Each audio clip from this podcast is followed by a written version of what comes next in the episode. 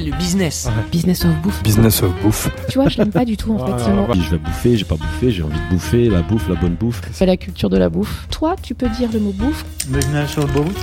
Dans le business of bouffe, c'est comme ça qu'on dit ici. Tout à fait. Je suis très contente de dire bouffe. Nous sommes Daniel et Philibert. Daniel est brésilien et vit à Paris depuis plus de 10 ans. Il est amateur de vin nature et adore cuisiner. Philibert est savoyard, un ambassadeur de son terroir. Nous avons eu l'idée de partager nos rencontres dans un podcast Business of Bouffe. Nous parlons bouffe, mais avec un angle business.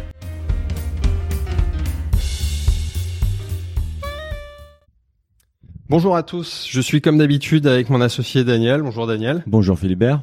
Et nous sommes aujourd'hui avec deux entrepreneurs discrets, mais qui font beaucoup parler d'eux. Leur entreprise connaît un grand succès et est en train de révolutionner la distribution des produits agricoles de qualité, notamment à Paris. Nous sommes aujourd'hui avec Samuel Naon et Alexandre Drouard, les cofondateurs de Terroir d'avenir. Bonjour Samuel. Bonjour Philibert. Bonjour Alexandre. Bonjour Philibert. Alors pour commencer, je vous laisse vous présenter tous les deux rapidement, puis après on déroulera évidemment l'aventure Terroir d'avenir. Eh ben, euh, je démarre. Je, démarre. Euh, donc euh, Samuel Naon, j'ai euh, 35 ans. Euh, 35 ans. Euh, bah voilà, on a démarré cette aventure avec Alexandre il y a, il y a maintenant euh, 10 belles années.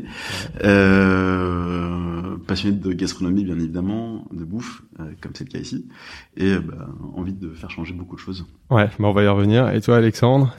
Euh, moi j'ai 36 ans et du coup euh, j'ai euh, souhaité euh, créer Terroir d'avenir avec euh, mon associé pour euh, effectivement euh, euh, défendre euh, un modèle agricole euh, Ouais. qui était euh, qui était euh, en partie et qui est toujours euh, menacé Ouais. euh, avec pour objectif de du coup de le, de le défendre auprès des tables parisiennes et du grand public parisien. bah, On y reviendra. Et notre question rituelle pour commencer, pourquoi la bouffe? Comment vous êtes arrivés tous les deux dans ce secteur-là? Vous avez eu des vies avant en dehors de la bouffe ou vous, êtes, vous avez démarré assez rapidement dans ce dans ce secteur?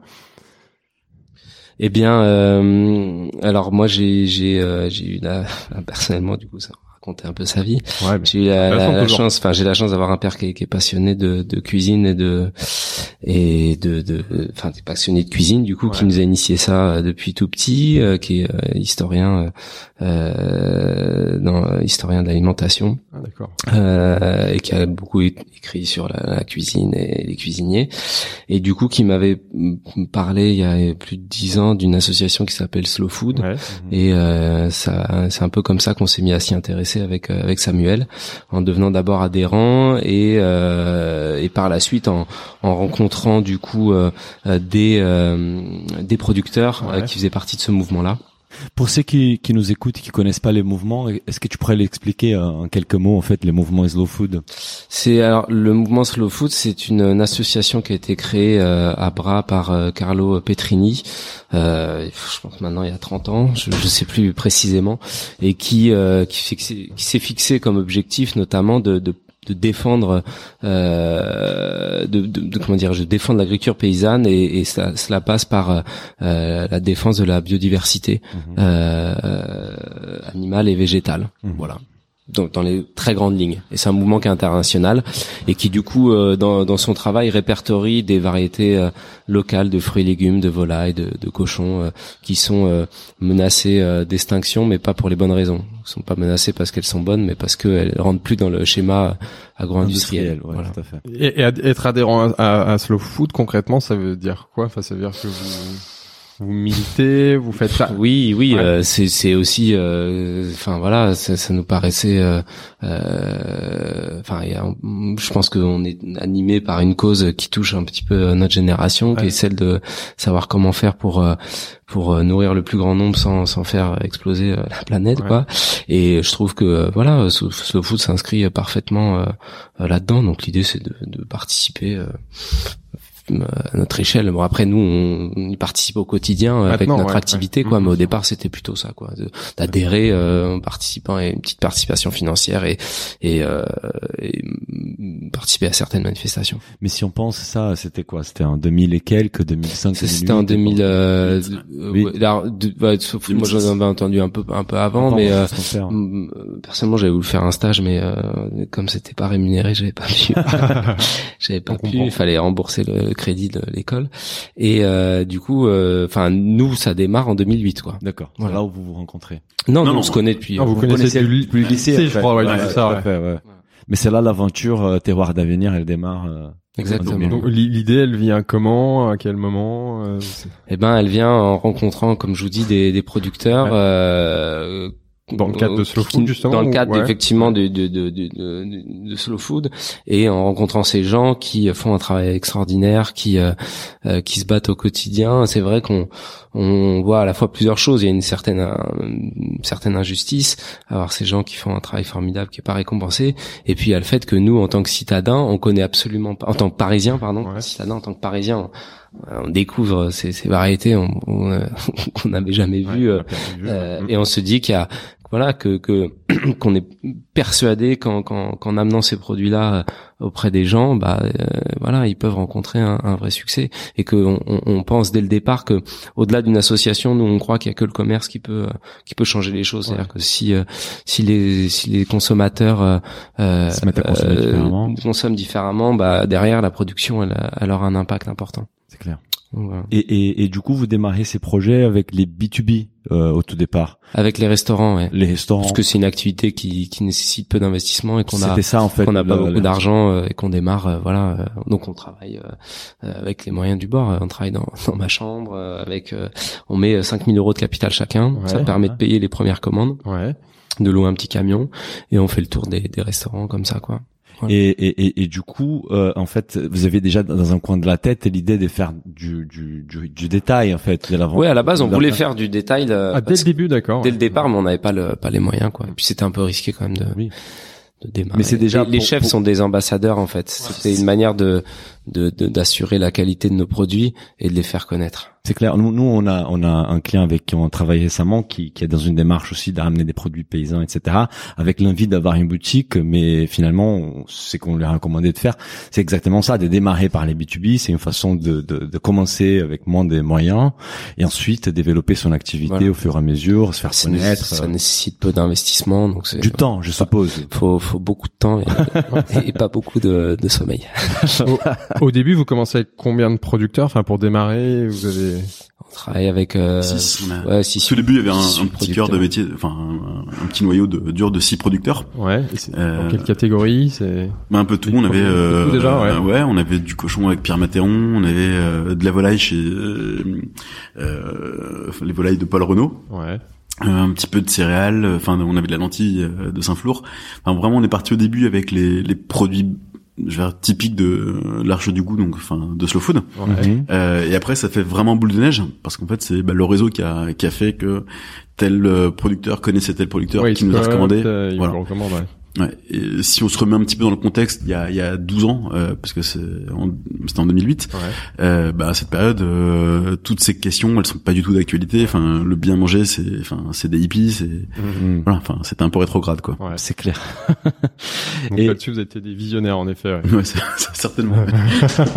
Pendant un moment, c'était vous deux, c'était Terroir d'avenir, c'était vous deux pendant quelques années ou Euh, pendant, vite vous avez démarré à, ouais, pendant trois, deux ans, on a, on était deux euh, à tout faire. Donc, euh, enfin, les livraisons, le, la compta. euh, Comment vous vous organisez? Il y a quelqu'un qui est plus sur le sourcing, d'autres plus sur le commercial, ou vous partagez un peu Au début Oui, ou On même faisait tout à aujourd'hui. Au début, on faisait vraiment tout à deux. Tout à deux. Euh, tous les déplacements, enfin, euh, on gérait tout. Enfin, euh, voilà, il y, en a- il y en a un qui livrait, qui faisait les livraisons, euh, l'autre passait les commandes et on inversait chaque jour. Euh, donc c'est le seul moyen pour tenir le rythme. Bien sûr. Et voilà, après deux ans, on a commencé à, à recruter un livreur pour nous soulager un petit peu. Et puis après, ben, euh, on a continué. Et aujourd'hui, vous séparez un peu, vous avez des responsabilités différentes au sein de Terroir d'avenir? Ouais, ben donc depuis euh, 2012, on a ouvert des boutiques. Mhm. Euh, donc au début, on continuait à tout gérer ensemble. Euh, on s'est vite rendu compte que c'était clair- enfin, clairement pas possible. On était sur des champs d'action qui étaient beaucoup trop différents. Mhm. Donc moi, je me suis plus spécialisé sur la partie détail et Alexandre a gardé la partie négoce. B2B, Euh, comme euh, chacun référent d'un pôle, même si voilà toutes les grandes décisions on les prend ensemble. Ouais. Bien les- sûr. Si, si on revient au début, les, les premiers chefs, comment vous faites pour convaincre les premiers chefs? Enfin, Vous avez un réseau, vous les rencontrez avec des produits comment ça Non, mais c'est un, c'est, euh, on tape à la porte et puis ce sont des gens qui sont euh, extrêmement accueillants euh, et qui, euh, je trouve, c'est quand même un des rares, euh, un des rares univers où les gens euh, euh, regardent pas le CV quoi. Ils, ils jugent à la, à la capacité de travail de la personne. Donc du coup nous on avait euh, on cochait toutes les mauvaises cases, c'est à savoir qu'on n'était pas n'était pas des manuels, on avait fait une école de commerce et on était euh, Ça démarrait mal. et on Parisien. était, on était parisien euh, et autodidacte. Donc en fait, euh, on leur a juste prouvé qu'avec euh, voilà de, de la bonne curiosité et du travail, bah peut y arriver. C'est un peu la, c'est un peu la méritocratie entre guillemets. Ouais, donc euh, donc c'est des gens qui donnent leur chance. Euh, après, ils ont pas le temps, euh, ils ont pas de temps à perdre. Ils travaillent énormément et ils nous ont fait confiance. euh, et on a su leur euh, le- le- leur rendre leur confiance au départ. Après, c'était pas c'était pas très compliqué dans le sens où euh, le, le, le- Enfin, le, le, le- nous on produisait pas, donc on, on était sûr des produits euh, parce qu'on estimait que pour avoir un bon produit, il faut euh, il faut que les conditions de, de production soient les, les meilleures, et c'était le cas. Donc euh, voilà. Après eux, euh, eux étaient ravis parce qu'ils n'avaient pas accès à des produits. euh, C'était un besoin qui, qui, qui- sur lesquels ils communiquaient. En fait, ils étaient insatisfaits des produits auxquels ils avaient accès à l'époque. non, euh, non. Je, je pense que un peu comme euh, nous, on a découvert ça, eux euh, ont découvert ça en même temps, quoi. D'accord. Ils savaient pas qu'il y avait des meilleurs produits, qui étaient pas forcément plus chers, euh, et qu'il fallait euh, sauvegarder entre guillemets, quoi. Ouais, parce que j'ai j'ai lu un article où vous dites en fait on a on a créé un produit pour lequel il n'y avait pas de demande. On a identifié qu'il y avait des Mm. producteurs qui produisaient des produits avec cette qualité-là. Ils étaient obligés de les vendre par les canaux de distribution normaux euh, comme la grande distribution. Ces canaux-là valorisaient pas son travail de la même façon parce que eux ils voulaient des trucs qui durent et qui est identiques, etc. Et du coup nous ce qu'on a fait c'est trouver un débouché pour ces produits de qualité en fait. Tout à fait. Voilà. Enfin, on a, on a, euh, bah, on a estimé que, euh, comme je vous ai dit tout à l'heure, c'était pas forcément euh, des, c'est pas des produits qui étaient mauvais, quoi. Donc dès lors qu'ils sont euh, bons, euh, qui, qui sont issus d'une production qui, qui pollue pas ou très peu, qui permet au producteur de gagner correctement sa vie, je vois pas pourquoi il serait pas vendu. Il faut juste euh, assurer une logistique, c'est ce qu'on a réussi à, à faire, et euh, il faut le revendre à un prix raisonnable, sinon effectivement ça marche pas. Après derrière, euh, ça suit. Enfin, c'était Oui, pas. faut juste goûter et on voit tout de suite Voilà. du De toute façon, c'est ça qui est, c'est ça qui est chouette, quoi. C'est que c'est des gens qui, qui donnent leur chance, les chefs. Donc euh, voilà. Et après, je, pense- je pense qu'il faut aussi se remettre encore une fois dans, dans le contexte à l'époque. Euh, Enfin, la cuisine, si on compare la, la cuisine il y a, il y a 10-12 ans avec la cuisine d'aujourd'hui, ça a complètement changé. Il y a une vraie évolution. C'est-à-dire que, Enfin, Mhm. là, on est sur une, on est beaucoup plus sur une cuisine de produits. Euh, il y a 10 ans, on était sur une cuisine euh, qui était beaucoup plus graphique, où, euh, enfin, les chefs voulaient absolument avoir des produits qui soient hyper réguliers, calibrés. Euh, C'était des, des, les assiettes étaient, enfin, Mhm. toutes symétriques, parallèles. Voilà, c'est- enfin, je pense que c'est aussi un, un axe qui a changé dans la cuisine. Euh, là, on est sur des produits qui sont beaucoup plus bruts. Ouais. Et Oui, on- c'est qu'aujourd'hui, c'est complètement dans la tendance. Mais du coup, à l'é- à l'époque, les premiers chefs qui vous ont suivi, vous pouvez nous dire des noms ou euh, Bah, c'était. euh, alors, on a beaucoup travaillé avec. euh, on a fait le menu du terroir parisien de Yannick Aleno. Mhm. Dino, ouais. Euh, on, a, on, a, on a sourcé pour lui tous les produits en Ile-de-France. Euh, après, il y a eu tout de suite une. une- alors ça, c'est effectivement la, un certain type de restauration. Et après, on est, euh, on est vite rentré en contact avec des gens qui. Euh, qui euh, font une cuisine très saisonnière, Mhm. euh, beaucoup sur le produit, qui s'adapte vraiment aux aléas Mhm. climatiques, donc très proche de ce qu'on, du travail de sourcing qu'on faisait. Et ce sont des gens comme, euh, euh, donc on a vite rencontré William Ledeuil, euh, Bertrand Grébeau, Pascal Iñaki. Barbeau, Ouais. Iñaki euh, Aspitart, euh, euh, Sven Chartier, euh, Simone Tondo. Euh, enfin, je sens que je vais en oublier et que je vais, ils vont pas être contents. Adeline, ouais, c'est ça. T'ai une question un peu euh, compliquée. Mais il y a eu, euh, il y a eu très rapidement, euh, euh, voilà, euh, cette, euh, ce- ce- ce- ces clients-là qui, euh, euh, il y avait Peter Nielsen de la Gazzetta à l'époque, euh, Giovanni Passerini. Euh, euh, tous ces chefs qui très tôt s'in- s'in- s'intéressaient aux, aux produits. et, Alors euh, eux, il il y a Greg Marchand aussi, bien ouais. sûr. excusez-moi, c'est- oui, bien sûr. ouais. Euh, Enfin, on va y euh, revenir d'ailleurs. Mais euh, du coup, oui, c'est tous ces gens qui, euh, bah, qui, euh, qui, qui faisaient un peu ce qu'on faisait, mais Ouais. côté euh, cuisine. Quoi. Ouais. Donc eux, ils étaient euh, très contents. Quoi. en fait, c'est des gens qui, Ils le faisaient déjà plus ou moins Ouais. un peu en direct, ils Mhm. essayaient, euh, mais sinon, ils- c'était c'est compliqué en fait parce que nous, on- nous-mêmes, on on- on n'a pas compris comment. Enfin, on était, on pensait pas que ça allait autant marcher, Ouais, dans le sens où euh, où euh, on comprenait pas pourquoi les gens faisaient pas ce qu'on faisait. Mais au final, ce qu'on fait, c'est un métier. Et Aujourd'hui, on embauche euh, un certain nombre de personnes pour le faire. Ouais. Donc les gens en cuisine, ils ont pas le temps en fait. Ils- Ouais, vous vous êtes rendu compte à quel point vous avez amené une offre de produits qui était pas représentée, qui était pas distribuée. euh. Et justement, comment vous la qualifierez? Donc tout à l'heure, tu, tu parlais des critères. Vous parlez souvent d'agriculture paysanne. Que, enfin, qu'est-ce qu'on met Ça- derrière ça- ce mot alors c'est bon, c'est très difficile. Déjà, euh, c'est c'est très difficile de de, de, de- comment dirais-je de mettre l'agriculture dans des labels. Ouais. C'est impossible en fait quand on se rend compte de ce que c'est que la, euh, enfin nous on est complètement autodidacte donc euh, en allant voir des, des producteurs on se rend bien compte que que euh, la logique des labels n'est pas toujours euh, la plus pertinente et que euh, qu'il faut plutôt s'assurer de la façon dont travaillent les gens avec qui on avec qui on bosse quoi. Euh, L'agriculture paysanne c'est c'est c'est effectivement euh, pourrait ressembler à un nouveau label mais ça ne l'est pas. C'est c'est un modèle agricole qui comme je l'ai dit un petit peu tout à l'heure pollue le moins possible Ouais. parce que l'agriculture ça ça pollue toujours Mhm. un petit peu euh, qui favorise euh, qui met en avant les terroirs et favorise donc les variétés locales euh, voilà de fruits légumes de volailles de cochons en partant du principe que euh, sur nos territoires il existe bah, voilà des, des races de porcs par exemple qui euh, sont bien adaptées à un climat à un terroir Mhm. et qui par conséquent euh, vont être euh, vont pas nécessiter l'utilisation d'antibiotiques parce qu'elles vont moins te- tomber malades et que du coup elles vont mieux se porter Mhm. Euh, en trouvant l'alimentation locale et donc c'est une il y a aussi une logique économique derrière tout ça Ouais.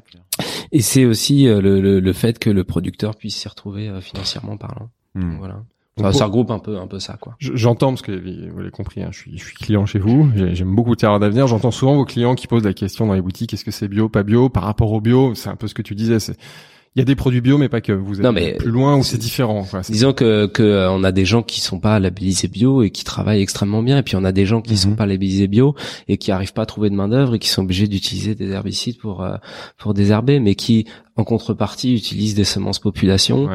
Euh, ils sont sur euh, des parcelles de 2 hectares, quoi. Se- Semence donc c'est- population, c'est tu peux en parler deux minutes. Bah, c'est une semence qui, euh, c'est une semence population, c'est une semence qui est reproductive, donc c'est-à-dire euh, euh, à l'origine entre guillemets, euh, donc tous les tous les euh, tous les fruits et légumes étaient euh, sauvages. Ouais. L'homme a adapté ses vari- des variétés, euh, a réussi à adapter, à, à créer l'agriculture en, en prenant ces variétés-là et en Ouais. les semant.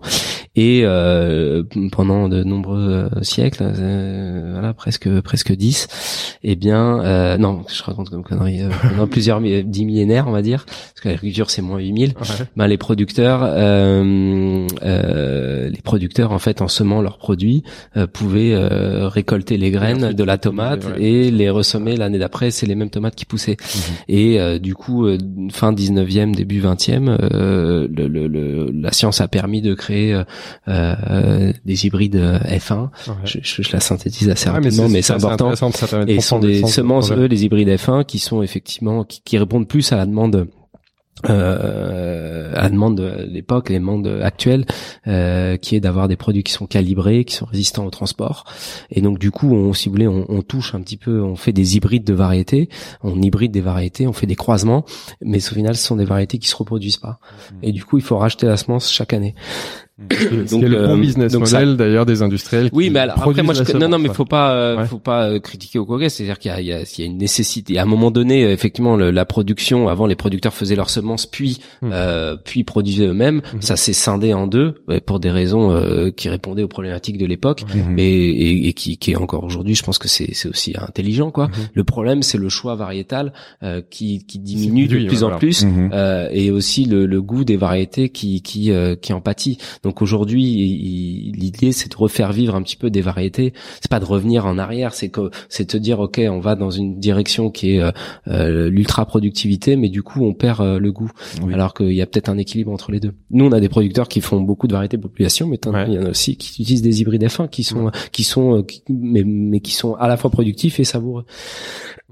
Grosso modo quoi. Et, et vous, vous accompagnez les producteurs en fait. Si vous rencontrez un producteur avec qui vous, bah, vous sympathisez, vous croyez bien dans, dans sa façon de travailler, vous voulez les faire entrer dans terrain d'avenir, mais lui, par exemple, il n'est pas prêt sur certains aspects. Il faut l'accompagner à, à s'améliorer ou à, à qu'il produise d'une façon qui, qui rentre plus dans votre façon de voir les choses. Comment vous accompagnez ces producteurs-là en fait? Il y a enfin, depuis le début, c'est, enfin, c'est, un- c'est, un- c'est vraiment un projet qu'on met en place depuis le début de Terre d'avenir.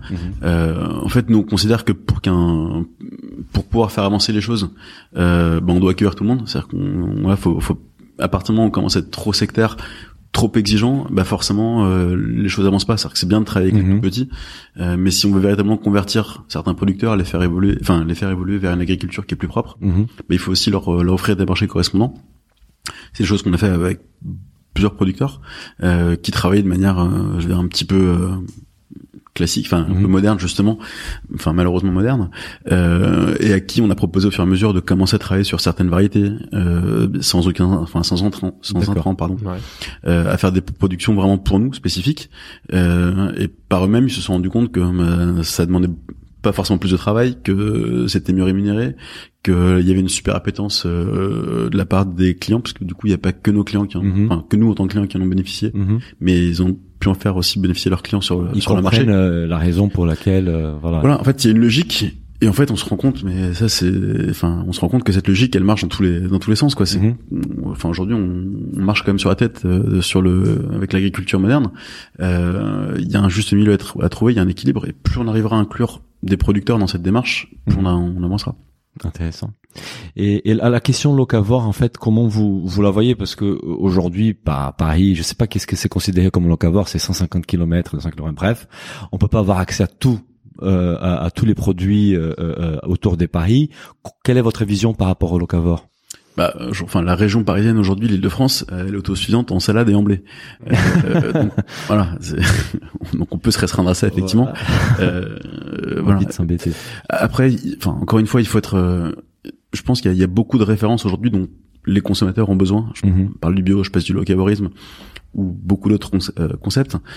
Euh, je pense que c'est plus des concepts qui visent à rassurer le consommateur qui est un petit peu perdu dans cette espèce de jungle de l'agriculture.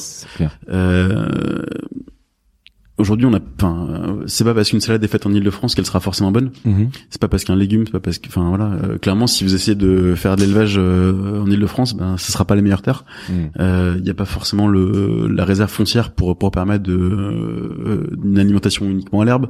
Mhm. Voilà, il y a des endroits qui sont, il y a forcément des terroirs qui sont plus adaptés.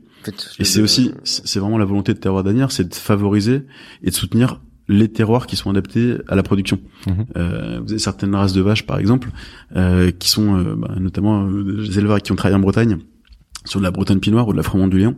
C'est des, des vaches qui sont euh, extrêmement, enfin, toutes petites au garrot, Mhm. euh, très courtes enfin, en taille, mais du coup qui ont un poids qui est beaucoup plus léger. Et ce, bah, ce, cette configuration, cette conformation est adaptée au terroir local puisque c'est des, c'est des endroits qui sont beaucoup plus boueux. Ouais. Euh, donc c'est des vaches qui s'enfoncent pas. Si vous mettez euh, de la plus massive sur ces territoires. Exactement. Ça va te poser des problèmes. Ce que tu disais tout à l'heure, respecter l'équation entre les, les races et leur terroir. ouais. Exactement. Puis, puis nous, euh, le, le local, en fait, c'est très intéressant dès lors qu'on on trouve un produit de, de qualité, quoi. Mhm, Après, euh, on vit dans un monde qui est euh, mondialisé, globalisé. Je crois pas que, euh, enfin, nous, en tout cas, on, on pense pas que l'avenir de l'agriculture, c'est, ça passera par le local, mais pas 100% uniquement. local. C'est Mhm. pas euh, l'avenir de l'agriculture, c'est pas le, le cheval de trait et, et puis plus manger de, de de de produits qui viennent d'un peu plus loin. Je pense que c'est plutôt euh, comment euh, comment transformer des productions industrielles en, en production de, de qualité. Je pense que c'est plutôt, enfin nous c'est ce qu'on croit. C'est déjà un beau challenge. Et puis voilà, nous, euh, enfin on veut, enfin je pense que nous déjà personnellement, euh, enfin on aime bien euh, prendre un jus d'orange le matin, euh, un café, euh, boire un chocolat. Donc euh, qu'est-ce qu'on fait quoi? On arrête de manger ça ou on essaie justement d'aller chercher des productions qui euh, qui euh, qui correspondent aux valeurs qu'on qu'on que là, défend? je, je crois que même vous avez franchi une étape ce week-end, Mhm. ça m'a surpris, mais je trouvais ça assez intéressant, c'est que pour la première fois, on m'a proposé chezToire d'avenir de l'ananas. C'était un an des un an euh, Ouais. plus d'un an de débat en interne. Ouais. Euh, Moi-même, ça m'a surpris en tant que client, mais je, je reconnais que je l'ai acheté, il est très très bon et je suis sûr que vous avez de bonnes raisons de l'avoir. c'est de c'est de, de ma faute. Ouais. non, c'est de ma faute parce que euh, moi j'adore les fruits exotiques et je trouve ça regrettable de pas euh, de pas euh, de pas euh, pouvoir euh, manger des bons fruits exotiques qui soient bien sourcés, bien tracés. Et, et voilà et je pense que euh, nous enfin on n'est pas positionné en, en local entre Ouais. guillemets. C'est-à-dire que ça n'aurait pas de sens d'acheter des carottes et des épinards euh, en Afrique ou, d'acheter des navets en Italie. Ça n'a Mhm. aucun sens. Euh, mais dès lors qu'il n'y a pas de production d'ananas près de chez nous bah voilà il faut essayer de- d'en trouver des corrects. Et là on a on, on a quand même eu euh, je pense que euh, les gens ne vont pas s'arrêter de manger des ananas en fait. sûr. Donc il faut leur euh, leur proposer euh, des ananas qui soient parfaitement sourcés, tracés. Et c'est le cas. Là, vous avez trouvé quelqu'un justement. Je crois Là, là, on travaille, là, on travaille avec des gens qui, qui sont sur des parcelles entre 1 et 2 hectares. Ouais. euh, versus des, des, des, des dizaines voire des centaines d'hectares en industriel. On est sur des variétés locales, donc le Cayenne et le et le pain de sucre qui mettent deux ans à pousser versus une année. Euh, et on est sur une rémunération directe c'est-à-dire que c'est payé dès la prise dès la commande. Voilà. et ça permet à des gens et donc tout là pour le coup ça c'est très important parce que tout est en bio parce que les, les normes sont pas les mêmes en, en Europe et dans le reste du monde. Et dans ces pays-là souvent c'est souvent la, une main d'œuvre qui euh, qui est très jeune qui utilise des produits phyto il y a des, des, des énormes problèmes entre guillemets. Et donc tous ces produits-là ils arrivent sur nos marchés en fait. Donc euh, euh, ils sont bien souvent aussi traités parce que le l'ananas est un fruit qui une fois cueilli ne mûrit pas. Donc quand on le fait venir par bateau eh ben il faut souvent euh, le faire euh, mûrir dans des très très mauvaises conditions. Alors maintenant récemment ça a été interdit en Europe mais on a toujours des moyens de faire mûrir euh, parce que c'est souvent ce sont des chambres qui sont dans lesquelles on, on met un gaz entre guillemets qui fait mûrir le fruit. Donc voilà donc le- l'enjeu est-ce que nous on doit euh, euh, enfin nous on a, euh, moi j'ai j'ai pas envie d'acheter euh, je préfère acheter un ananas chez Terroir d'avenir plutôt que dans une autre boutique où je sais pas euh, Là- là- ça là- fait quoi. Là-dessus, moi, je m'y retrouve. Je suis comme vous, quelqu'un de relativement engagé sur mon alimentation, mais j'aime aussi euh, consommer des fruits exotiques. Et c'est ce que je disais même à vos vendeurs. J'ai un peu honte, mais je l'assume, c'est qu'aujourd'hui, je suis même obligé d'aller chez Naturalia pour acheter des bananes. Donc, je rêve du jour où peut-être qu'un jour mais, mais ça viendra vous trouverez des bananes Mais qui rentrent dans votre mais ça viendra des parce que à condition que ça soit euh, produit euh, exactement comme comme on aime Ouais, quoi vous vous restez Euh, ouvert, c'est euh, intéressant. de- Bah, je pense qu'en fait il faut. euh, Ouais, il faut, enfin, je- moi, en tout cas, euh, Ouais. moi c'est mon avis euh, sur la- euh, les gens. On va pas leur dire d'arrêter de manger du, Mais tu boire dis, du café ou du chocolat. il y a eu un, du- y a eu un, dé- ça a fait débat quand même en interne. Bien sûr. Parce qu'il y a Ah bah, forcément, c'est un an, un an et demi de bataille. euh, vous avez aujourd'hui dans l'équipe des gens qui sont presque, enfin, qui sont plus engagés que vous l'étiez au début, ou euh, qui sont encore plus puristes. ah bah ouais, mais ça, Ah. c'est, ça c'est génial. Et je Oui, c'est la richesse la, de l'équipe. Ça c'est euh, c'est formidable d'avoir des équipes euh, comme euh, comme les nôtres qui sont très très très investies et qui euh, qui s'approprient le, le projet. C'est ce qu'on a souhaité faire. Mhm. Donc là, ça a été mal vécu au départ, mais bon, je pense que je pense que c'est c'est bon maintenant. Et, et votre envie de travailler donc avec des producteurs qui cultivent sur des petites surfaces, donc des, des petites euh, des petites productions, c'est aussi parfois une contrainte pour les développements commerciaux parce que plus vous vendez, plus vous êtes obligé d'aller. Vers des nouveaux producteurs, non? Ah oui, euh, Oui, bah ça c'est tant mieux. euh, Oui, justement, c'est la richesse. Ouais. C'est la variété que vous cherchez en fait. C'est la richesse, c'est-à-dire que, enfin, si vous voulez, l'offre qui existait jusqu'avant, c'était, bah voilà, enfin, vous vouliez des carottes, Mhm. euh, bah, vous travaillez avec un, un producteur et vous, chaque année, vous lui demandiez de faire plus, ce qui fait qu'on rentrait dans un système de dépendance, euh, et avec les conséquences qu'on connaît aujourd'hui sur la grande distribution, Tout à etc. fait. Là, l'idée que nous on a, enfin, on a voulu mettre en avant, au contraire, c'était de se dire que euh, on travaille avec des petits et que, ben, au fur et à mesure, quand euh, on arrive à saturation, on va pas lui demander d'augmenter, Mhm. mais on va au contraire aller chercher un autre à côté euh, qu'on va accompagner pour que lui aussi devienne euh, atteigne une certaine maturité, qu'il puisse se développer, etc., etc. Donc l'idée c'est vraiment de pérenniser, c'est d'aller sur, euh, enfin c'est des visions très long terme euh, qui sont beaucoup plus compliquées à gérer au quotidien, parce que c'est sûr Clair. que d'avoir. Mais vous avez euh, plus d'impact du coup. Exactement. Ouais. C'est-à-dire que voilà, par, enfin parler avec 100 paysans c'est beaucoup plus compliqué que appeler un grossiste à Rungis. On est d'accord. Euh, maintenant, le but, c'est si on veut véritablement, encore une fois, changer les choses, ben, c'est il vaut mieux aller parler à 100 personnes. C'est c'est compliqué, mais c'est vrai que c'est aujourd'hui on travaille avec plus de 300. euh, Oui, quand vous regardez aujourd'hui euh, où vous étiez il y a 12 ans et vous voyez aujourd'hui les nombres des producteurs que vous avez menés dans cette aventure-là, Mhm. c'est ça doit être très ça doit être une fierté pour vous quoi. Tu dis trois- Ouais. 300 producteurs aujourd'hui? Ouais, je À pense peu que près? je dis, on a bouge. 300 Ouais. fournisseurs au total. Ouais. euh, voilà. que vous avez Avec qui on a sélectionné, ouais, avec avec qui vous avez déjà travaillé, vous voilà. régulièrement. Ouais. Ju- Juste une dernière question parce que c'est un sujet qui m'intéresse personnellement par rapport au sourcing, c'est qu'on voit euh, récemment un peu un boom de l'agriculture urbaine en fait. Donc euh, tous les toits de Paris se, met- se mettent à pousser euh, des légumes, des fruits, etc. C'est une culture hors sol souvent. Mhm. Pas, pas forcément, il y a parfois des, des cultures aussi euh, Mhm. euh, traditionnelles. Quelle est votre vision par rapport à ça de l'agriculture urbaine? Nous, on a- on n'achète pas ces produits-là parce qu'on pense que euh, y a rien de mieux que la terre pour faire euh, cultiver les légumes. Mhm. Donc euh, voilà, je pense pas que ça bougera ça. Ouais. Aujourd'hui, on est beaucoup démarché par euh, effectivement des gens qui font de l'agriculture Mhm. euh, hors sol.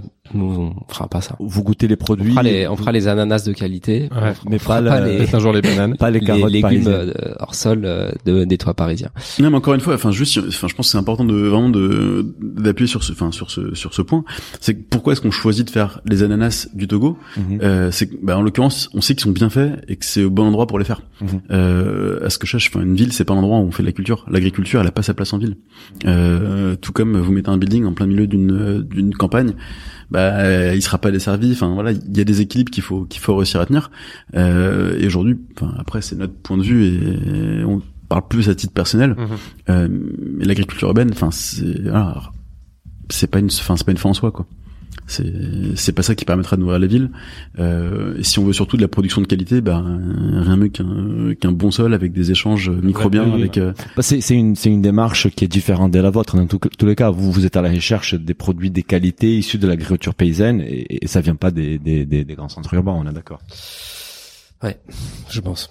Euh, Sur le B2B, t'as d'autres questions, Daniel non, on va. Que ce qui est intéressant, c'est justement c'est de parler de ce virage, donc en 2012, 12. 12, où après avoir démarré en, dans le B2B, même si vous nous l'avez dit tout à l'heure, en fait, vous aviez dès le départ une volonté de distribuer vos produits aux particuliers. Donc en 2012, vous vous lancez. Moi, ce qui m'a marqué, c'est l'emplacement. L'emplacement dans une rue qui est absolument pas commerçante, qui est à l'inverse de toutes les, tous les conseils qu'on peut entendre dans ce secteur-là. La première règle, l'emplacement, la deuxième, l'emplacement, l'emplacement. C'était pas fait Comment exprès. ça vous est venu et comment ça s'est fait Ah, c'est un vrai hasard pour le coup. Cet, Ouais. cet endroit, euh, ben, en 2012, on commençait à être 6 ou 7 dans l'entreprise. Ouais. Euh, donc on travaillait toujours dans la chambre d'Alexandre, donc ça devenait un peu un peu serré. Mhm. Et euh, voilà. Euh, donc on cherche, enfin à cette époque-là, on cherche un, un bureau et euh, donc Greg Marchand du Frenchy, qui est un, un de nos clients, euh, Qui était du coup déjà rue du Nil. qui dans était le déjà rue du Nil. ouais. Mm. nous parle d'un local à côté de chez lui dans lequel euh, il y aurait possiblement un bureau. On visite, en fait c'est beaucoup trop grand, c'est sur deux étages. Euh, et là, le, enfin le- l'agent immobilier nous propose euh, de scinder, de dire bah faites, enfin faites un bureau au premier étage et une épicerie au rez-de-chaussée. Il faut bien préciser qu'à l'époque, la rue du Nil, donc il y a le Frenchy, mais il y a rien d'autre. Ah y a rien, C'est, un euh, dépotoir. ouais, on est dans le sentier, c'est des, Ah, des négoces de, de tissus. Ouais. C'était un dépotoir. C'était il y a personne qui vient, quoi. euh, Peu de monde, à part la clientèle du Frenchy le euh, ouais, soir complètement. et à midi. ouais. Mm. Ouais, il y a, alors nous on a ce qui nous a plu justement c'est dans cette rue, c'était le fait qu'elle soit hyper centrale Mhm. euh, puisque le but enfin de d'ouvrir du- des magasins de détail c'était de rendre ces produits accessibles.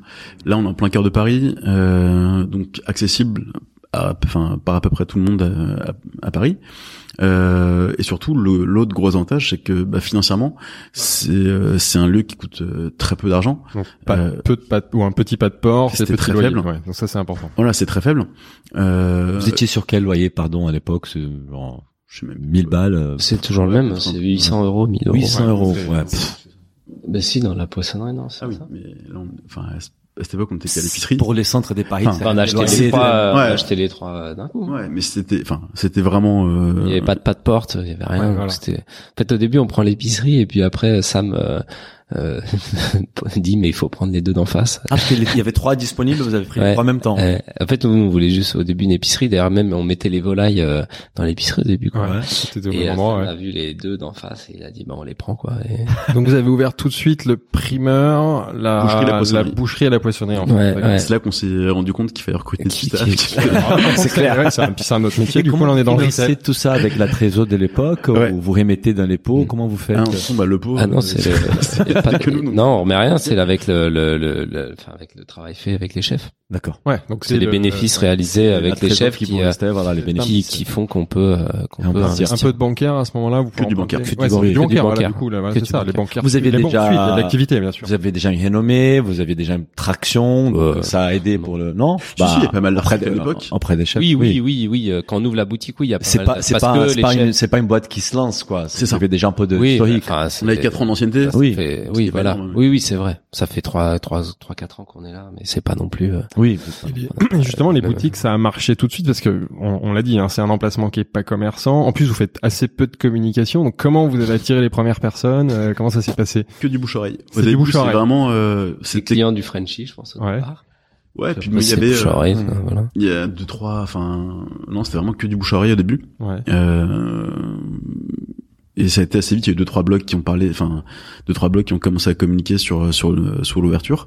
Euh, puis bon, avant on avait quelques petites expériences quand même euh, avant, c'est-à-dire que je me souviens, on- il y a Christophe Vasseur de la boulangerie du pain et des idées. Mmh, euh, qui nous a proposé tous les vendredis de mettre un petit stand de fruits et légumes devant son, sa boulangerie donc c'est des choses qu'on avait fait Ouais. Ah. Et ça marchait. Voilà. ça, C'est bien. Ouais. ouais ça ça marchait super bien et surtout les les clients enfin commençaient euh, bah, à nous connaître Mhm, euh, à nous suivre un petit peu enfin à prendre à suivre l'actualité mhm. et donc c'est vrai que quand on est ouvert ben forcément ça fait écho et ça ça rebondit assez rapidement Parce que ce qui est plus difficile en fait dans, une épicerie, c'est que vous avez pas des produits aujourd'hui euh, qui portent la marque. En fait, c'est des carottes, ce sont des panais, des machins. Donc on voit pas la marque terroir d'avenir. En fait, c'est vraiment du bouche à, à oreille quoi. complètement C'est vraiment phénoménal. C'est que un truc qui m'attire l'attention, c'est qu'aujourd'hui Terroir d'Avenir est devenu presque une marque euh, cool quoi. Tu vois, c'est une marque. euh, j'achète, tu dis j'achète mes légumes chez Terroir d'Avenir, c'est ouais, c'est la classe. C'est comme si tu tu portes des baskets Ah bah, j'en sais rien. Tu es, tu manges des bons produits. J'ai vu que vous avez même participé des Rock en scène cette année avec un stand pour faire du pique-nique. Donc il y a quand même un truc autour de la marque qui est très très fort que vous avez réussi sans faire de la com finalement. Mhm. je pense un peu malgré nous ça pour le coup Ouais, c'était pas cherché. ouais. Ça dépend des. Je sais pas. Moi, je pense qu'on a une clientèle qui est, euh, qui est assez, euh, euh, enfin, qui, qui doit être euh, variée hein, entre guillemets. On a des gens vraiment qui, qui font leurs courses au quotidien euh, et qui, euh, qui considèrent que l'alimentation euh, c'est quelque chose, c'est un sujet important, Mhm. euh, qui euh, dépensent plus que la moyenne dans le dans l'alimentation euh, que d'autres foyers. Puis après, effectivement, on a des gens, euh, euh, on a des gens qui, euh, qui effectivement, enfin, je sais pas comment dire, mais euh, je sais pas, c'est pas une question de mode, mais euh, bon, euh, je pense que c'est aussi le sujet de notre génération. Enfin, je sais plus, quelqu'un me disait que euh, le, enfin, le budget euh, de l'alimentaire n'a fait que chuter ces 30 dernières années, Mhm. et que là, il est en train de repartir en flèche auprès des 25-35 ans. Donc c'est, euh, c'est, euh, c'est aussi quelque chose qui nous Oui. concerne. Bah, je pense que la nouvelle génération, elle est hyper engagée. On voit les résultats des élections pour les parlements européens en France. Entre les 18 et 24, c'est les Verts Bien remporté. On voit, moi, j'ai discuté avec cette génération-là. Ils ont un engagement que euh, je Bien pense sûr. pas comparable à, la- à notre génération. Je pense que c'est c'est normal. Hein. euh, C'est ça, normal, Ça ouais. fait ça fait parfois peur, donc il faut, euh, Oui. faut s'engager quoi. Il faut bouger les culs. voilà. Sur le, le- tu parlais de prix justement, la perception de prix, votre positionnement prix, vous considérez que vous êtes euh, plus cher qu'un épicier maraîcher Non. lambda ou Non, je pense qu'on avez une on- perception quand même de, de on a une un mauvaise peu- perception. Je pense qu'on a une très mauvaise perception qu'il faut qu'on travaille. Ouais. Euh, mais les gens, une fois qu'ils achètent chez nous, se rendent compte que c'est pas c'est pas plus cher qu'ailleurs. Et nous, on fait très attention à ça parce que euh, parce que c'est déjà- c'était déjà le défi auprès des chefs parce qu'on achetait des produits chers qu'on pouvait pas revendre trop cher, sinon on les vendait pas. Et auprès des particuliers, je pense que en fait tout est une question de. On a des produits de grande consommation euh, qui sont euh, qui sont parfois un, un peu plus chers, mais qu'on a bien corrigé. Euh, parce que euh, parce que encore une fois trouver euh, du bon du propre et du pas cher c'est c'est difficile Il y a pas de secret. remettre de la euh, donc euh, produit, donc ouais. euh, donc euh, voilà on a un petit peu de mal mais au final non je pense que ne- les légumes fruits et légumes on est euh, bah, après je sais pas si c'est le pas citer de- de- d'autres enseignes mais euh, sur le marché euh, par rapport à la qualité on est vraiment vraiment Ouais, pas cher quoi Pour être Enfin, les fruits et légumes sont vraiment vraiment accessibles. quoi. Enfin, on a ouvert un Montreuil qui est pas, alors c'est pas, euh, voilà quoi, c'est en train de changer comme euh, comme ville, mais euh, mais ça marche très bien quoi. Et les gens euh, sont moins fortunés que dans d'autres quartiers de, Mhm. de Paris, donc euh, voilà, ça marche très bien. Euh, ce qui coûte cher, c'est le c'est la viande et le poisson. Ouais, ce que j'ai encore, Le, le le primeur poisson- et la boulangerie, vous êtes enfin honnêtement pour venir c'est les mêmes prix c'est des prix partout. très raisonnables, Le, exactement. le fromage, c'est les mêmes prix. fromage, c'est le même prix que partout pour une qualité qui est extraordinaire. Je pense qu'on a une, qualité de fromage qui est, euh, je, pas, après c'est pas très objectif, mais bon, vu, le- vu le travail qu'on fait en interne en termes de Ouais, sourcing et de suivi des producteurs, c'est vraiment exceptionnel. Euh, et la viande, passage Stéphane Taber qui nous écoute et qui vous a aidé là-dessus. Euh, entre autres, j'adore Euh, les podcasts. euh, le poisson, le poisson, le poisson coûte, Ouais, coûte- le poisson, coûte un ouais, peu d'argent. ouais. Le, poisson- le poisson coûte euh, coûte cher, c'est c'est clair, mais euh, mais là encore une fois, euh, C'est pas parce le même mode des pêches. euh, Bah, parce qu'on défend pas les des gens qui, produits, qui ouais. débarquent en criée euh, 150 kilos de poisson versus euh, 2 tonnes euh, Oui. par un, pour un chalutier. Donc c'est le, que vous voulez faire? Et du coup, les Ces gens-là, ils poissons peuvent sont pas mieux- être payés au même prix Bien que les gens qui qui. Mais après c'est c'est un- compliqué parce que de l'autre côté effectivement tout le monde n'a pas les moyens de Mhm. d'acheter de, de, du poisson. euh, ça c'est c'est clair. euh, on va pas se mais c'est mentir. peu comme tout d'un, d'un- je pense que dans notre, on est en train de voir à notre époque, c'est qu'on va consommer moins des meilleures qualités et ça c'est Mm. le cas un peu partout. C'est Non, mais du après, il café, faut- du vin, de la bouffe. C'est Je pense que c'est compliqué, euh, c'est très difficile à, à accepter et à dire, mais je pense que l'erreur euh, de l'industrie, c'était de faire croire qu'on pouvait euh, tous manger du saumon, du foie gras, des trucs. toute l'année. Et c'est une catastrophe temps. euh, écologique. Et je pense en que voilà, par le il faut, euh, il faut il faut accepter de, de effectivement de pas pouvoir euh, enfin on peut pas tous manger du saumon sauvage et mathématiquement c'est est c'est pas possible et euh, je veux dire nous on n'en mange pas avec ça on n'a pas non plus les moyens et Oui. c'est pas c'est pas un drame en soi Et, et la rareté de ces produits va faire que, que ça va créer un lien plus fort avec les consommateurs. Parce que si moi je mange du saumon sauvage une fois, deux, trois fois par an, bah, j'aurai un rapport avec ces produits qui Mhm. n'est pas les mêmes si je descends tous les jours en bas de chez moi sûr. la brasserie et je prends un saumon Bien avec sûr. des frites. Et et puis surtout en fait c'est c'est pas si on n'en mange pas c'est c'est pas c'est pas la fin du monde. En fait. plein de choses. je pense que enfin il y a, il y a d'autres poissons qui sont euh, tout aussi riches que le saumon et qui sont beaucoup plus accessibles euh, voilà entre le maquereau le chinchard euh, les sardines euh, les, les- le carlet enfin voilà il y a beaucoup de poissons aujourd'hui qui sont méconnus qui sont pas très quoi. consommés.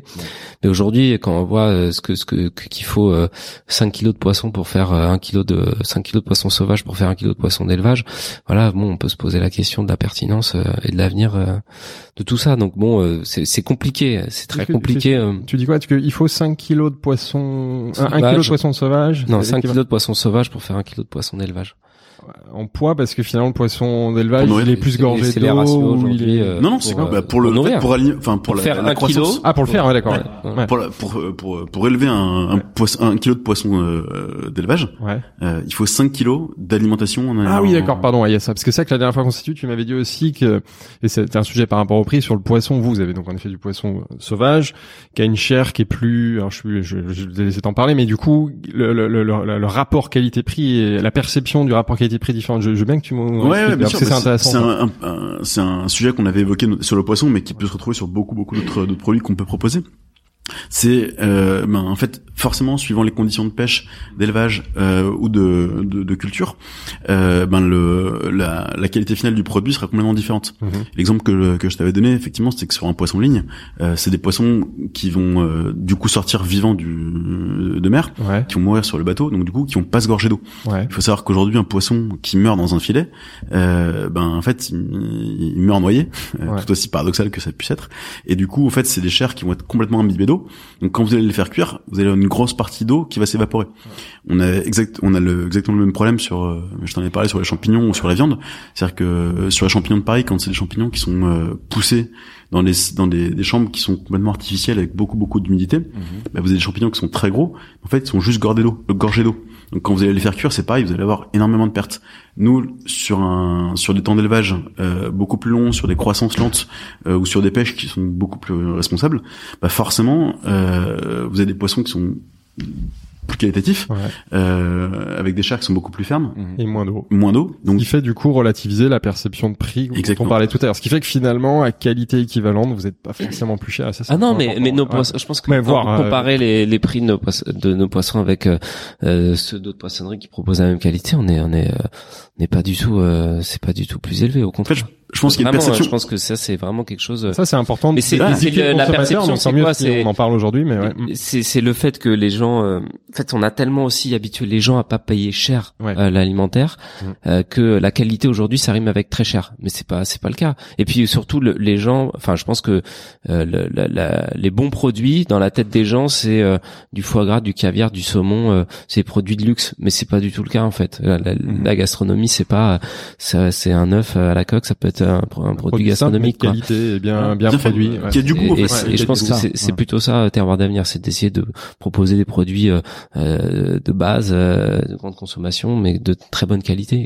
Et cette Mhm. envie de, de proposer donc des produits des, des grandes qualités au, au plus grand nombre, vous décidez d'ouvrir d'autres boutiques en fait, parce que Mhm. quelques années plus tard, je sais pas combien de temps plus tard, de Trois ans. trois ans plus tard, vous ouvrez Jean-Pierre Timbaud d'abord, Ouais, tout à fait. Et après Paul Bert et Montreuil, c'est ça Exactement. Et c'était quoi l'idée? C'est pareil, c'est de dire ok, ça fonctionne, l'épicerie, euh, la vente au détail, elle fonctionne.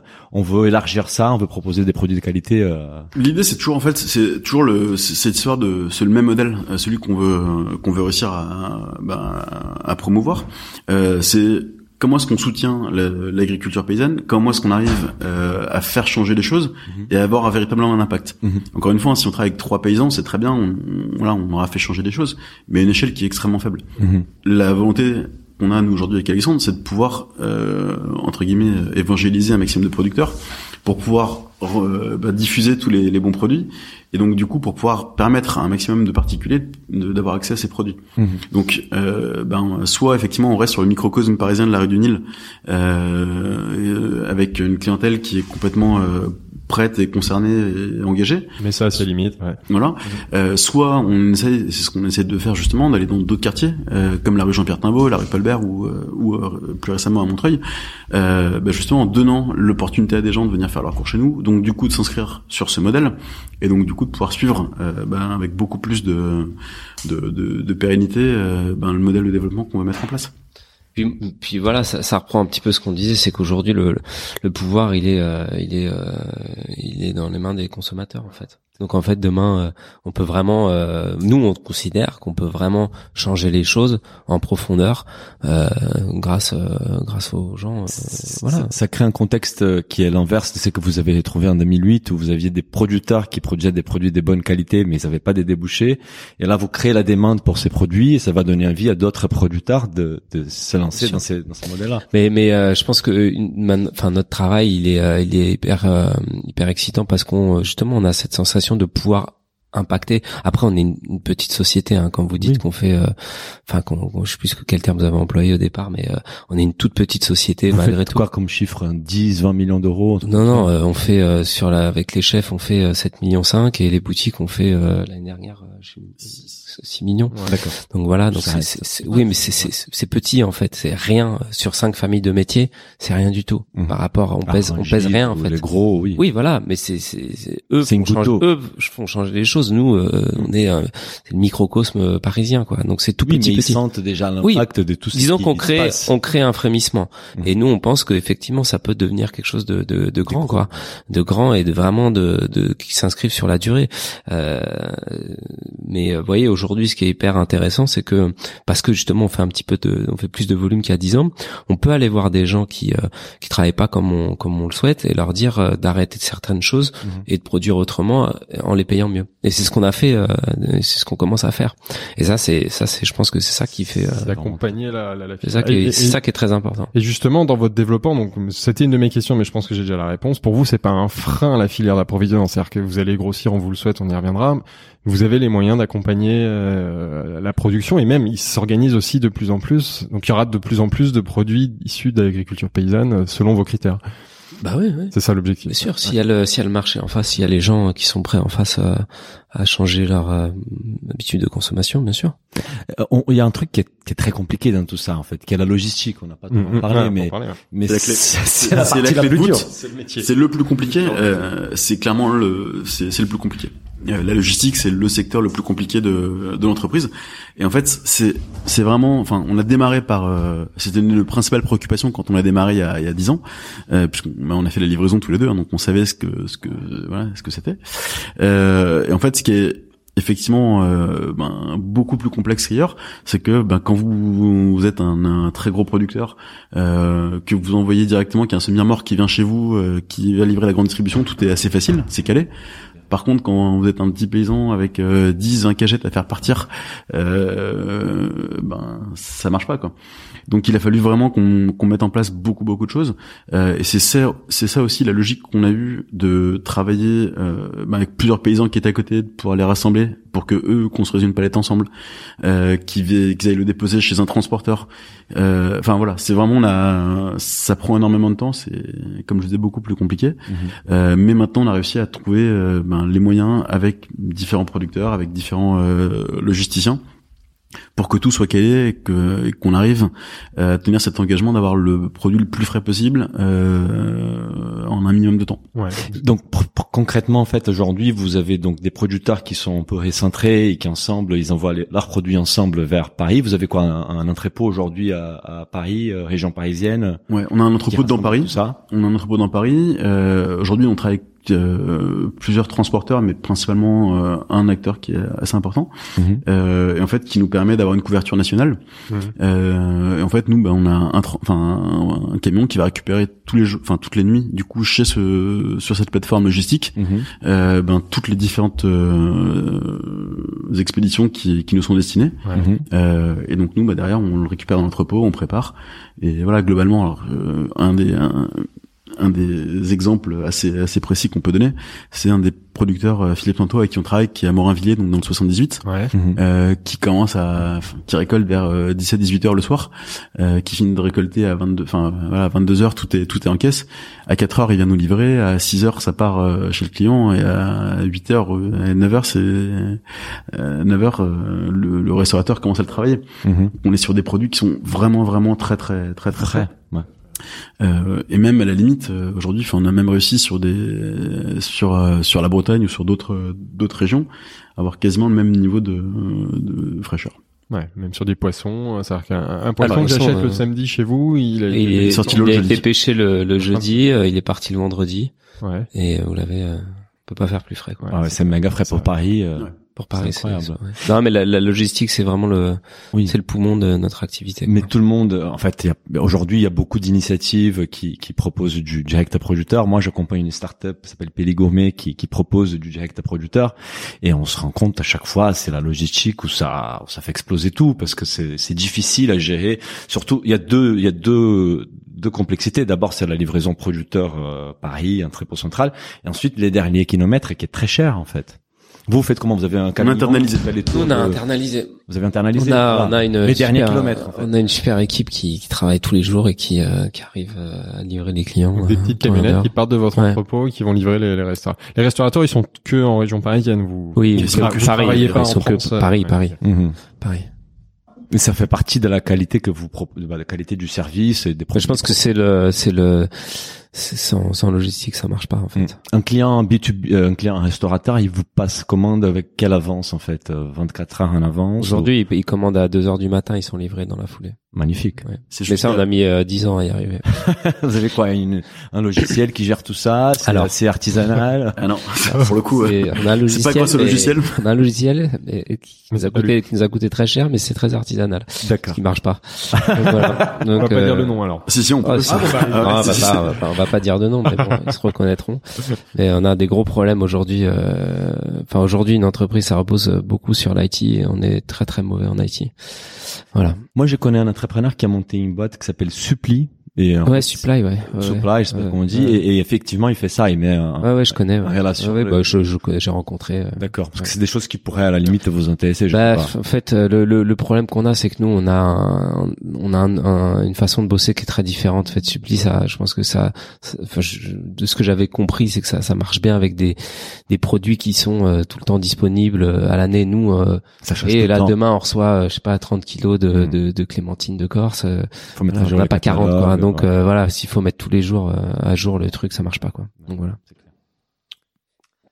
Euh, bon, je pense qu'on a couvert la logistique. Ouais, le logistique c'est bon, tu, veux- tu veux revenir là-dessus la- Et, et du coup, on a parlé un peu de la taille de, de, de terroir d'avenir et vous, vous avez dit, euh, est-ce, que- est-ce que l'activité aujourd'hui, elle est rentable? Parce que vous avez utilisé un peu la- les bénéfices pour financer la croissance, mais vous arrivez à vraiment dégager de la profitabilité ou c'est difficile? Non, alors enfin, euh, c'est une société qui est en constant développement. Euh, Mhm. On est en croissance depuis le début. Mhm. Euh, Et ça n'a pas l'air de s'arrêter là. donc. Non, et en fait, enfin, la volonté qu'on avait avec Alexandre, c'était de toujours tout remettre euh, dans l'entreprise pour pouvoir continuer effectivement à se développer. Euh, et là, on arrive à des certaines limites où euh, ben, on a besoin de structurer encore plus l'entreprise. Pas uniquement sur la partie sourcing, pas uniquement sur la partie logistique, mais aussi sur des parties financières, sur des sur des parties commerciales, parce que justement, ben voilà, on, on se rend compte qu'aujourd'hui on a une taille qui qui nous impose euh, d'être extrêmement euh, bah, bon sur ces sur ces points. Euh, Voilà, qu'on qu'on doit être très rigoureux, très vigilant sur la gestion financière, sur la gestion euh, administrative, enfin, tout ce qui tout ce qui va autour d'une entreprise, la gestion générale d'une entreprise. Et mais aujourd'hui, ouais, c'est pas, euh, enfin, économiquement, c'est c'est pas aussi rentable que ça devrait l'être. C'est pas pas pour tout de suite là. Oui. Ah, la rentabilité. mais bon, après, quand vous regardez déjà l'impact que vous avez Oui, eu, oui, bien ça, sûr. ça- Non, mais on n'a pas à rougir. Il y a une belle euh, croissance tout, commerciale. euh, Il y a une, voilà. il y a une super croissance. Que mais, dans les euh, boutiques, il y a de plus en plus de monde. Bien sûr, bien sûr. C'est Mais ce qui est même un sujet, parce qu'on fait la queue vraiment maintenant chez vous le, le week-end. et tout. Désolé. Tant mieux, mais, tant mieux. mais c'est ça qui est Mais extrêmement, en fait, c'est, c'est extrêmement frustrant. euh, pour nous, euh, pour nos équipes d'abord, parce que euh, ce sont des gens qui sont extrêmement investis et qui euh, et qui voilà euh, mériteraient euh, bah, des fois mieux quoi. Euh, mais euh, c'est compliqué. Malgré tout, c'est pas nous, on n'est pas du tout. euh, euh, moi, je j'aime pas. Je regarde toujours vers l'avant et je suis très optimiste. Euh, c'est compliqué, mais on sait pourquoi. Ouais. Pour plein de raisons et on travaille pour que euh, ça soit euh, pour que Terroir d'avenir soit une entreprise qui euh, soit beaucoup plus florissante euh, financièrement parlant. Mais euh, voilà, on, on y travaille. Après, euh, il faut Les- du temps. C'est une boîte qui a, c'est une boîte qui a 10 challenges ans. justement pour euh, aller vers la rentabilité. En... Bah c'est, On euh, parlait c'est, euh, on parlait de l'IT, Ouais, voilà. un vrai sujet aujourd'hui de, de manque de, enfin voilà, on a des gros problèmes de productivité à cause d'un outil Mhm. euh, qui nous qui nous fait perdre beaucoup d'argent. Euh, donc ça en soi c'est pas une fin en soi, une fin en soi, il suffit de le changer. Mhm. Mais il faut trouver la chaussure à notre pied et, euh, et ça passe peut-être par par des choses qu'on n'avait pas fait jusqu'à présent. Après euh, après c'est euh, c'est euh, c'est beaucoup de choses. C'est une boîte qui est qui, qui est très artisanale, qui a grandi très très vite. quoi. Mhm. On est passé de 2 à 100 personnes en 10 ans, euh, sans. euh, Ouais, cent. Enfin aujourd'hui voilà on n'a pas de pas de direction financière quoi donc euh, il faut que voilà c'est tout ça quoi qui a à mettre il y a, y a des choses qu'il faut qu'on qu'on apprenne à faire nous on n'est pas des, des des financiers à la base Mhm. euh, et euh, mais malgré tout aujourd'hui on est à la tête d'une entreprise qu'il faut euh, peut-être structurer et euh, organiser d'une manière euh, à ce qu'elle soit euh, plus rentable quoi Et qu'elle puisse aller euh, développer sa prochaine étape. Aussi, Voilà, hein. Exactement, parce que c'est un projet à la base. Je pense que c'est aussi un projet de vie, donc euh, c'est c'est plein de choses, quoi. Donc euh, un voilà. projet de vie, en tout cas.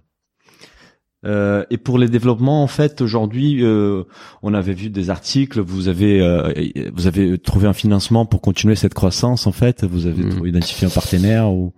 Bah, on était un petit peu à la croisée des chemins parce qu'effectivement, depuis, euh, on rencontrait quelques difficultés financières depuis euh, depuis deux ans. Et euh, malgré la croissance très Ouais, forte. bien sûr. Parce que la Euh, croissance, on voit à chaque Ouais, fois, la, ça la coûte de croissance l'argent. déstabilise quoi. Donc, euh, voilà.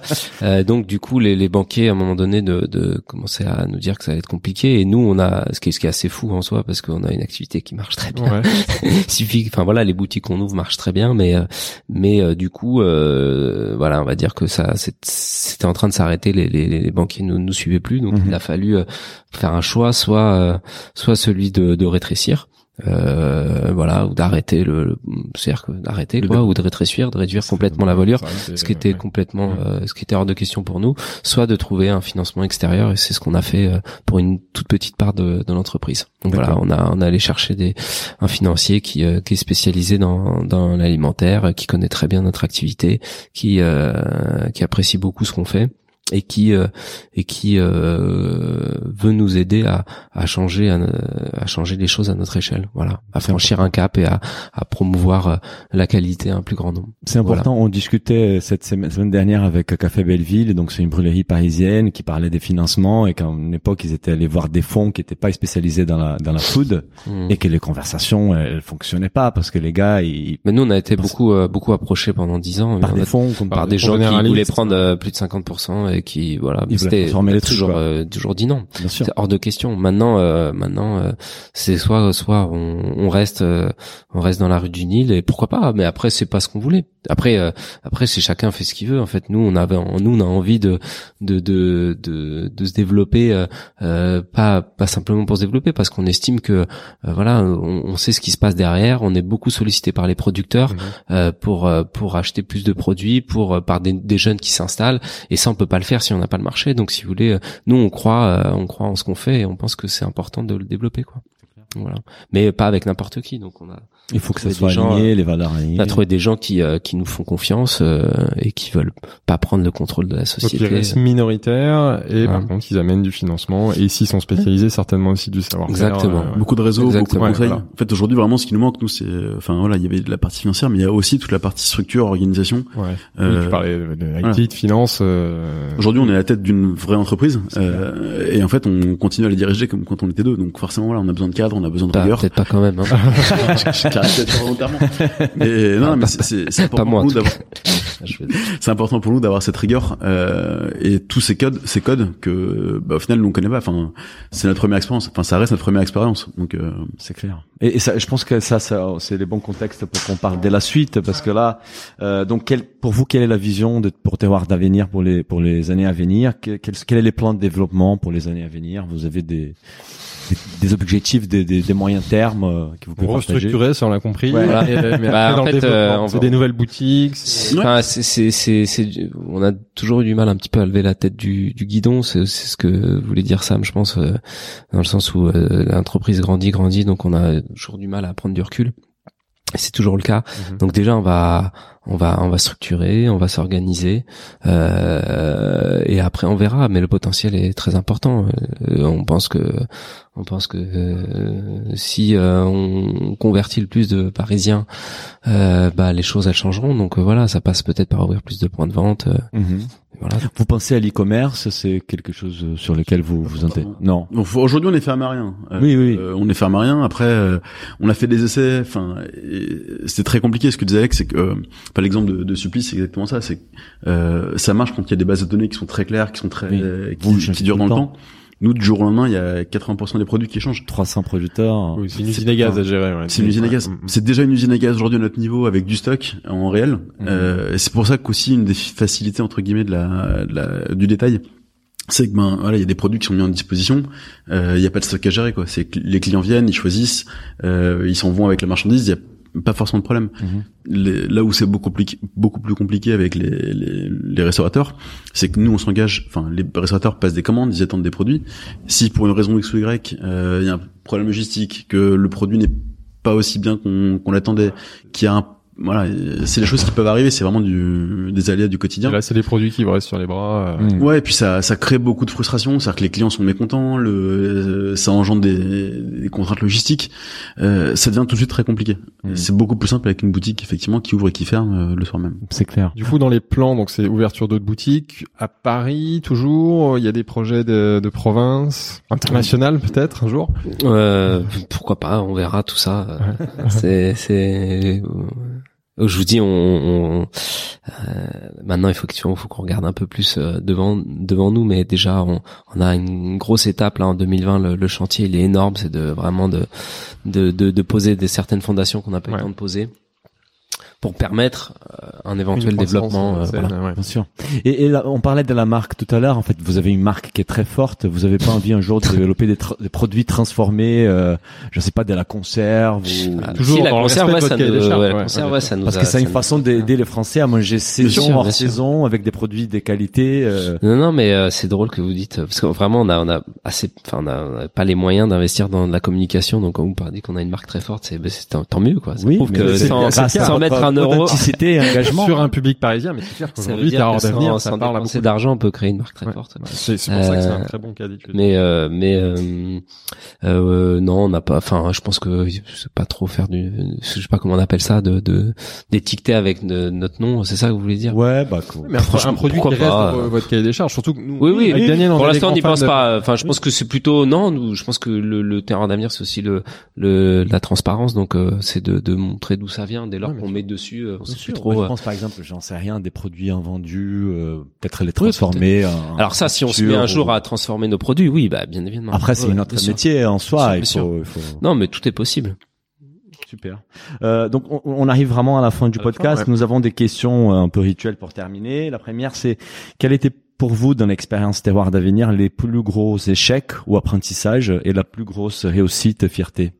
Pense que c'est forcément lié. Enfin, on, Terreur d'avenir, c'est une succession d'échecs euh, qui ont fait qui ont fait qu'on a progressé. mais qui Euh, fonctionne. voilà, c'est qu'on a démarré beaucoup de choses un peu au- à l'instinct, euh, pour le coup, avec peu de, quand c'est peu de prévision. C'est-à-dire qu'on a, on, ce que j'ai tout à l'heure, on a ouvert une boucherie, une poissonnerie, une boulangerie, sans être boulanger, ni poissonnier, ni boulanger. Euh, voilà, enfin, on, du coup, bah forcément, on a fait des erreurs. Euh, on s'est pas forcément accompagné des bonnes personnes. On n'a pas fait les bons choix sur le matériel, sur des choses. Voilà. Et et c'est des choses qu'on reproduit plus. Et en fait, c'est ce qui nous permet quand même, grâce à ce socle euh, du produit, bah, de passer outre. Que euh, euh, voilà, les gens viennent chez nous avant tout pour le produit. Euh, c'est vrai que c'est encore mieux quand il y a les bonnes personnes en face, quand il y a les bons, le bon matériel. Mais mine de rien, les gens viennent avant toute chose pour le produit chez nous. C'est clair. Et, et, et, la, votre plus grosse fierté aujourd'hui, c'est laquelle en fait? Je pense que c'est ça. Enfin, c'est ça, c'est la qualité. Ouais, ouais, c'est c'est embaucher 100 personnes, c'est bien. Ça, c'est Ouais. énorme, ça. Ouais. Tu sais quand, enfin, je c'est pense qu'un des, un des plus beaux témoignages qu'on ait pu avoir, euh, c'était justement un, un maraîcher euh, qui avait l'habitude de travailler, euh, enfin voilà, de, de travailler un petit peu complètement à l'ancienne d'ailleurs, euh, qui déposait tous les jours ses produits chez des mandataires, sans savoir à quel prix ça allait être acheté. Enfin voilà, il déposait, puis il recevait le soir, on disait bah tiens, t'as- j'ai vendu ça à tel prix. Et, voilà, enfin et lui, il avait absolument, enfin absolument aucune main mise sur le sur le prix. Et en fait, bah, c'est quelqu'un qui nous a envoyé une lettre un jour pour nous remercier du travail qu'on a fait, parce que ça avait complètement changé sa manière de travailler à lui. Euh, et l'imp- J'ai sa vie en fait. Exactement. Ça c'est fort. Et euh, voilà, et si on arrive à, à multiplier ce, ce schéma sur euh, je ne sais combien de producteurs, bah on sait que les conséquences elles seront vraiment différentes sur euh, sur, sur la vie des paysans en général. Ça c'est énorme. On a une question aussi assez rituelle pour la, pour la fin du podcast. Quel, quel conseil vous donneriez à un entrepreneur qui veut se lancer dans, dans le secteur food? Faire demi-tour. non, non, on non, va non, arrêter le podcast là. non, non, je pense que le, Chacun, euh, c'est compliqué de partager une expérience parce que euh, Ça dépend du projet. moi je crois que les gens, euh, enfin, enfin, tant qu'ils expérimentent pas pour de vrai, on, on peut pas. euh, On est obligé de faire des, des, des, des conneries. Il faut y aller quoi. Ouais, faut pas avoir peur de, pas avoir peur de, de se tromper quoi. Faut faire des échecs. Voilà, c'est c'est C'était faut- vraiment l'échec qui nous a permis à chaque fois de, Mhm. de nous relever. Enfin, il y a pas eu que des échecs. non, mais S'il y avait eu que des échecs, on serait Bien sûr, c'est c'est la force. Euh, oui, mais disons qu'on a, ben, en fait, euh, forcément, quand on est euh, débutant, euh, quand on est autodidacte, bah oui, on apprend en fait. Voilà, c'est tout. Mais euh, non, nous, on n'a pas de conseils. euh, c'est pas du tout par euh, excès de modestie que je dis ça, mais je crois vraiment que euh, partager une expérience, c'est c'est c'est compliqué parce que euh, parce que euh, je pense que ça se partage pas en fait finalement. Je pense que les gens, ils, ils doivent expérimenter par eux-mêmes et, et on doit, faut pas avoir peur, c'est tout. faut se lancer, il faut faire. L'apprentissage il est plus fort quand on. Parce qu'on peut, on peut donner mille conseils, en fait, on, Oui. on fait toujours les mêmes conneries. Hein, On donc, est euh, d'accord. je veux dire, on- c'est une succession de. Et en général, on apprend bien quand on fait, parce que c'est souvent les conseils, Bah, on les voilà, fait pas. tant ouais. qu'on vit pas le vraiment ce que la difficulté, Ouais. vraiment le problème, tant qu'on est, quand on le ressent pas, bah, on comprend pas. Après, il y a des gens, euh, on a des retours des, des gens qui écoutent des podcasts ou qui lisent des articles, etc. C'est vrai que écouter des histoires des entrepreneurs, ça aide toujours. C'est pas pareil, on va pas apprendre. Hmm. Il faut faire l'erreur eux-mêmes, euh, nous-mêmes. Mais, mais c'est vrai que ça aide déjà de se sentir pas seul déjà, parce qu'il y a plein d'entrepreneurs qui portent leurs projets dans leur côté, dans leur côté, qui font de- des erreurs, qui, qui ont des difficultés, et juste de- d'entendre que Terroir d'avenir, qu'aujourd'hui c'est une boîte qui a de l'impact, a fait beaucoup d'e- d'erreurs, d'échecs sur la route, et ils sont arrivés là, ça rassure les gens. Mais je pense que toutes les boîtes, euh, Oui, oui. On, mais on sauf compte qu'on que- communique pas là-dessus, mais Oui, en fait, il y a sûr. pas. Mais c'est important de communiquer sur Moi, je les connais échecs. pas des, des gens qui font pas d'erreur en fait. On. Je connais pas des gens qui font tout parfaitement. Euh, Ça existe pas en fait. Ça serait moins drôle. aussi. Ça serait euh, non mais c'est c'est c'est forcé de faire des des des des, des conneries en fait. Voilà. Mhm. Mais après ce qu'il faut c'est pas uniquement la food. Hein, c'est c'est partout, euh, partout, partout. euh, voilà. Je veux dire, euh, euh, après, euh, nous on a des profils un peu, euh, un peu similaires euh, avec Sam, donc euh, il y a des domaines qu'on maîtrisait pas du tout, voilà, Mhm. y compris euh, tout ce qui était financier Oui. et, et, et, et IT, c'était pas, c'était pas notre fort, et forcément on a beaucoup pêché euh, là-dedans. Maintenant, euh, maintenant, ça nous a pas empêché de, de connaître des belles réussites. C'est pas irréversible. Non, mais je- pas de. Et, et, et juste pour terminer, donc un bon plan bouffe à partager à Paris, euh, des, des endroits que vous aimez beaucoup. euh. Ah, ça, c'est toujours les questions de.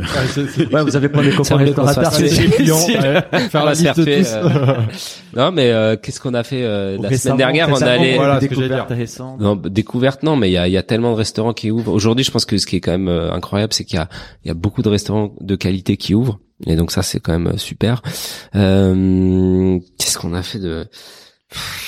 On va se faire tuer, mais... Ah, le- le- le- non, c'est mais après, on va être hyper honnête. La semaine dernière, on a mangé chez Abri. Ouais. Et c'était vraiment, c'était exceptionnel. Pas Voilà. Abri Soba, l'abri les premiers, Abri. Abri, euh, voilà. voilà. Pas- Mais euh, bah, c'est- tous les tous, tous- tous nos clients sont exceptionnels. Forcément. Mais, euh, mais non, donc voilà. Eh ben, c'est, on va vous remercier. C'est un super podcast. Merci, Merci, à beaucoup, vous c'était deux. un plaisir. Merci à vous. Connaissance, ouais. Au revoir. À bientôt. Au revoir, merci beaucoup. Au revoir. Si le podcast vous a plu, n'hésitez pas à le noter 5 étoiles sur votre appli et surtout partagez notre podcast autour de vous. Nous vous invitons également à vous inscrire à notre newsletter pour essayer voir les prochains épisodes. Pour cela, rendez-vous sur le site businessofbouffe.com. À, À très bientôt.